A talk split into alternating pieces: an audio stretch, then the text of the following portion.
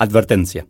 En este capítulo, más que en cualquier otro, sé que todo lo que diga podrá ser utilizado en mi contra. Y lo será. En el resto del libro podrán notar un esfuerzo de mi parte por no tocar temas políticos o relacionados con el Estado. Fue un esfuerzo consciente, que seguramente no dio 100% de resultado. Algo se me debe haber escapado. En este capítulo hago todo lo contrario. Intento aplicar las ideas del resto del libro que podrían hacer que el Estado en el futuro funcione mejor. Este es el capítulo ¿Y si en el largo plazo estamos todos vivos?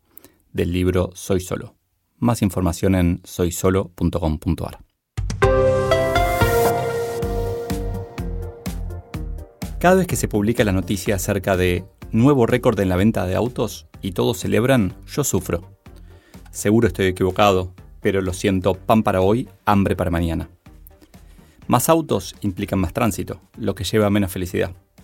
Más autos también implican, en términos generales, más accidentes de tránsito. Por un lado, por el aumento en la cantidad de autos, pero por el otro, por la ley de maltus automovilística. Al principio, solo la gente que realmente sabe maneja. Después se van agregando los que menos saben, generando más riesgo. Más autos también implica que las familias que los compran inmovilizan una buena parte de sus ahorros o capacidad de crédito con algo que va a estar sin uso el 90% del tiempo. Más autos también implica más empleados de automotrices que no se capacitan para hacer algo que les sirva en el futuro. Por último, a más autos, mayor daño al medio ambiente. Para mí no hay mucho que festejar, pero debe ser porque yo no tengo un auto de compañía y estuvo a punto de ni siquiera comprar mi Peugeot. Todo el tiempo veo contradicciones entre fuera y lo que pasa dentro de cada país, lo que los gobiernos empujan, lo que todos celebramos. Me pasa parecido cuando se discute el salario de docentes, médicos, policías u otros empleados públicos, sabiendo que en 10 o 20 años estas profesiones serán obsoletas. Y que, en el caso de los docentes, los niños y adolescentes aprenden a pesar de ellos, y gracias a tecnologías más modernas, como las redes sociales o los Simpsons. Pero debe ser porque soy insensible a las necesidades sociales. Un psicotécnico por allá Hace un tiempo vi en una red social una discusión sobre el trabajo de los electores de personal.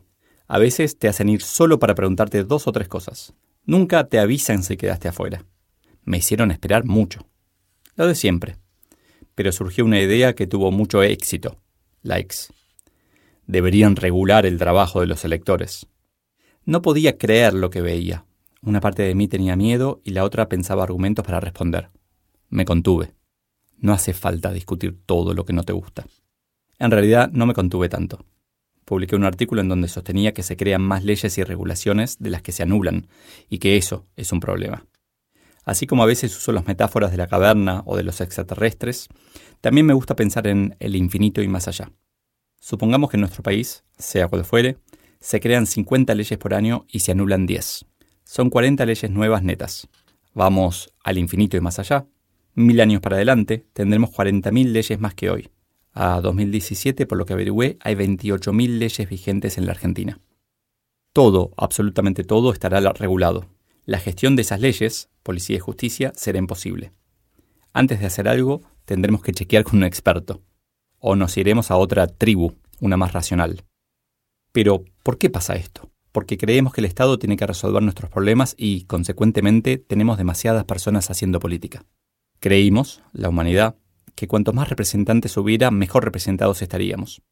Y así llegamos a matar al sentido común, trabar cualquier discusión realmente relevante y generar muchas leyes superfluas, porque cada representante quiere dejar su huella.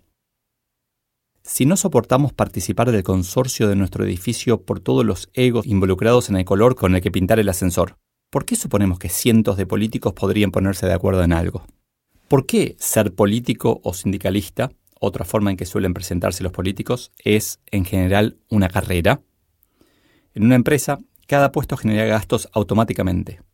Esos costos ocultos que nos harían tomar decisiones diferentes. En el sector público esto se potencia. Asesores, gabinete, riesgo de corrupción en contrataciones, todo sale de nuestros bolsillos.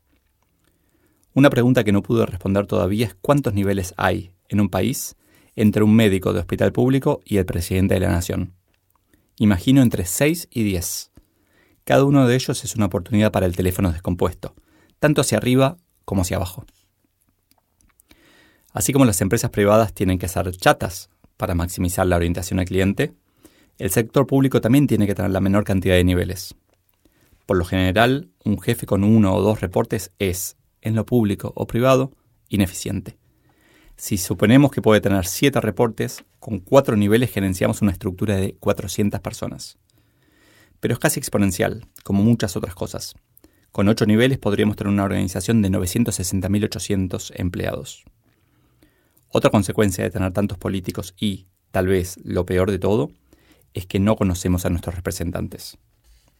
¿Por qué para cualquier trabajo nos entrevistan y hacen análisis psicofísicos, menos para representante político? Creo que como ciudadanos caemos en las trampas del marketing y del facilismo democrático. Nos dejamos seducir por quien tiene muy buena oratoria, en lugar de una excelente escuchatoria. Pensamos más en declaraciones grandilocuentes. La izquierda, el liberalismo, en lugar de enfocarnos en qué necesitamos para ser felices. Así, inauguran tres veces un mismo hospital cuando lo que necesitamos son 20 humildes salas de urgencia. Todos nosotros compramos esto, con la ayuda del periodismo y, las redes sociales, en lugar de hacernos cargo de ser selectores de personal para políticos. ¿Qué les preguntaría antes de seleccionarlos? ¿Trabajaste antes? ¿Dónde? Me encantaría que me represente a alguien que conozca el trabajo fuera del Estado, que haya sido emprendedor, empleado o propietario en una cafetería. ¿Qué te motiva para ser político? En este momento lo torturo como me hicieron a mí, indagando e indagando. Quiero saber si realmente quiere mejorar mi vida. ¿Por cuánto tiempo querés ser político? Es, obviamente, una pregunta capciosa. No se es político para siempre, al menos en mi opinión. ¿La inflación generará que se reemplace la moneda corriente por bitcoins o similar? ¿Cuántos años vas a vivir? Claro, quiero saber si cree o no cree en la aceleración del cambio tecnológico. Luego, me aseguraría de que la silla se hundiera para ver su reacción ante sorpresas. ¿Echa la culpa rápidamente a otro? ¿Insulta? ¿Es capaz de reírse de sí mismo mostrando humildad y autocrítica? Evaluaría también su capacidad de escucha, si deja terminar las ideas, las medita y responde, o si lo suyo es solo la oratoria. Llamaría a sus empleadores anteriores para preguntarles, ¿es honesto? ¿Cómo se fue de la organización? Más tarde, obviamente, le haría un psicotécnico. Quiero saber todo lo que pueda. ¿No lo contrataría si es psicópata? Creo que quedarían demasiados afuera, pero prefiero saberlo. En definitiva, elegiría personas diversas, más allá de por la representación, por algo más importante. Generan mejores ideas que si son todos iguales. Que sepan escuchar, algunos visionarios, eventuales estadistas, que algunos entiendan de ciencia con la humildad necesaria para acompañar a otros, que tal vez estarán más enfocados en las emociones del pueblo y se asegurarán de que cada día estemos mejor. Súper fácil. Corto o largo. Cuando alguien habla de largo plazo, los políticos suelen invalidar el argumento con la gente se muere de hambre hoy. Critican entonces la distribución del gasto público. Esto no puede seguir así. Asumen en el camino que todos los anteriores estaban equivocados. Ciclo del que parece que algunas sociedades no pueden salir. Los políticos nos llevan a sobreestimar lo que se puede hacer en un año, con sus promesas, y subestimar lo que se puede hacer en 20, si planeáramos. Creo que como sociedad nos equivocamos. Así como Colón descubrió América buscando otra cosa, estoy convencido de que nuestro corto plazo solo mejorará si nos enfocamos y tomamos decisiones sobre el largo plazo. ¿Qué creemos que va a pasar con el mundo? ¿Qué tipo de sociedad queremos? ¿Qué valores se van a mantener constantes? ¿Cuáles cambiarán? Una vez discutidos estos temas, simplemente por la magia de Mary Poppins y el interés compuesto, cada día nos acercaremos más al mundo ideal. Nunca llegaremos, porque para eso son los mundos ideales, para soñarlos y cambiarlos cuando estemos a punto de llegar. De hecho, vuelvo atrás un par de siglos, a la época en que nuestros países se formaban y decidían una constitución. Y pienso en eso. Una constitución es una visión de largo plazo, un ideal para perseguir y un acuerdo que hicieron nuestros antepasados para simplificar nuestras discusiones. Es paradójico. El foco en el corto plazo hace que discutamos todo el tiempo y no resolvamos nada. Enfocarnos en el largo resolverá parte del corto. Buscar las Indias te lleva a América. El Estado, ¿qué tendría que hacer? Gracias por preguntar. Desde mi punto de vista, los estados se forman con el objetivo de maximizar el bien común, que sus ciudadanos sean más felices en el corto y largo plazo, y tiene tres funciones. El Estado como regulador. Creo que las leyes evolucionan demasiado despacio. Idas y vueltas constantes, prebendas, grupos de poder que no representan a sus representados. Pero no podemos resignarnos a la crítica y menos quedarnos quietos. Creo que tenemos que pensar en el bien mayor y en nuestro futuro. Ahora que tenemos mucho más. Mientras tanto, si un día necesito un asistente, lo contaría tan remoto que estará en otro país, lo que a mediano plazo llevará a que las leyes laborales se equiparen. Seguro que esto es apología del delito. El Estado como actor. En la Argentina, el sector público continúa creciendo. Por un lado, para reducir el desempleo, pero por el otro, generando un efecto de crowding out. Mucha gente prefiere la beca del Estado benefactor, trabaje o no. Siempre se habla del costo que pagamos los que pagamos todos los impuestos menos el de mi asistente potencial en otro país. Pero dejamos de lado un efecto fundamental. Estoy participando en unos grupos de trabajo pensando en la Argentina a largo plazo y en cada reunión hay en la mesa un funcionario público que dice, eso hay que regularlo. Cuanta más gente haya en el Estado, más controles y burocracia se necesitará. No hace falta dejar sin ingreso al 50% del Estado. Simplemente creemos un bono de 10 años que represente su sueldo de indemnización para que no vayan más a trabajar. Por favor, y asegurémonos de achatar la pirámide así damos un mejor servicio al ciudadano. El Estado como previsor. Esta función es clave. Como humanos, pocos pensamos en nuestro futuro, menos aún en un futuro en el que todavía no creemos que sea tan largo. Predecir distintos escenarios, suavizar picos y valles con impuestos, capacitación. Enseñar lógica, no programación, a chicos y, y grandes. Valores, comunicación, Transversalmente, el Estado tiene cuatro responsabilidades básicas, más una no tan básica, que van a cambiar radicalmente en los próximos años. Salud. En este ámbito debería haber una revolución, con más gente de cercanía y especialistas centralizados con tecnología. Aumenta un poco la cantidad de gente, pero con una distribución diferente. Parte de la función del médico, diagnóstico, será automatizada, pero harán falta más personas enfocadas en la empatía. Justicia. Es imprescindible reducir y simplificar las reglas, mejorar la justicia con software, eliminar por completo el papel y reducir la cantidad de empleados radicalmente.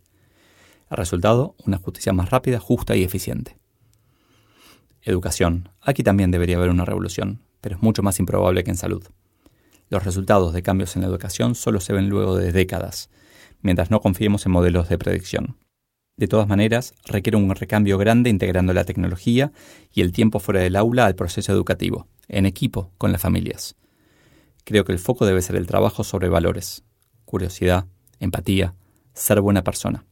El resto se aprende en los Simpsons. Seguridad. Habrá mucha incorporación de tecnología que hará que no haga falta más gente. Burocracia general. Se tiene que reducir mucho más del 50% gracias a la tecnología.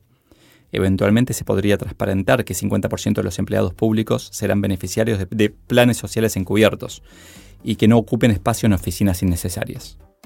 Entendiendo que todos estamos de paso, personas, empresas, estados, gobiernos, vamos a poder tener un paso mucho más feliz. Este me costó muchísimo publicar, escribir este capítulo Originalmente no quería tocar nada de política porque sé que hablar de política es una forma de atraer a algunas personas y espantar a otras. Pero me pareció importante, la verdad quiero ayudar a la mayor cantidad de gente posible y me pareció que, que compartir, ordenar un poco mis ideas me iba a ayudar a mí a poder comunicarlas y publicarlas con este cuidado, con este apartado, con esa advertencia inicial, me podía ayudar también a, llegar a más gente. No sé si estoy en lo correcto o no, eh, estoy convencido de lo que compartí, pero estoy abierto a ser convencido de otra cosa. Creo que, nos falta discusiones en, mi país, en la Argentina, pero en, probablemente en prácticamente todos los países. Discusiones de, de fondo, en donde no tratamos de convencer al otro, sino que escuchamos y buscamos qué tenemos en común para crecer sobre ello. Fue un capítulo distinto que ahora releyéndolo un año y medio después de haberlo escrito, casi dos años, digo, sigue siendo actual, todavía no, no avanzamos demasiado en este camino. Así que ojalá avancemos en esto o en algún otro que nos lleve a un largo plazo mucho mejor.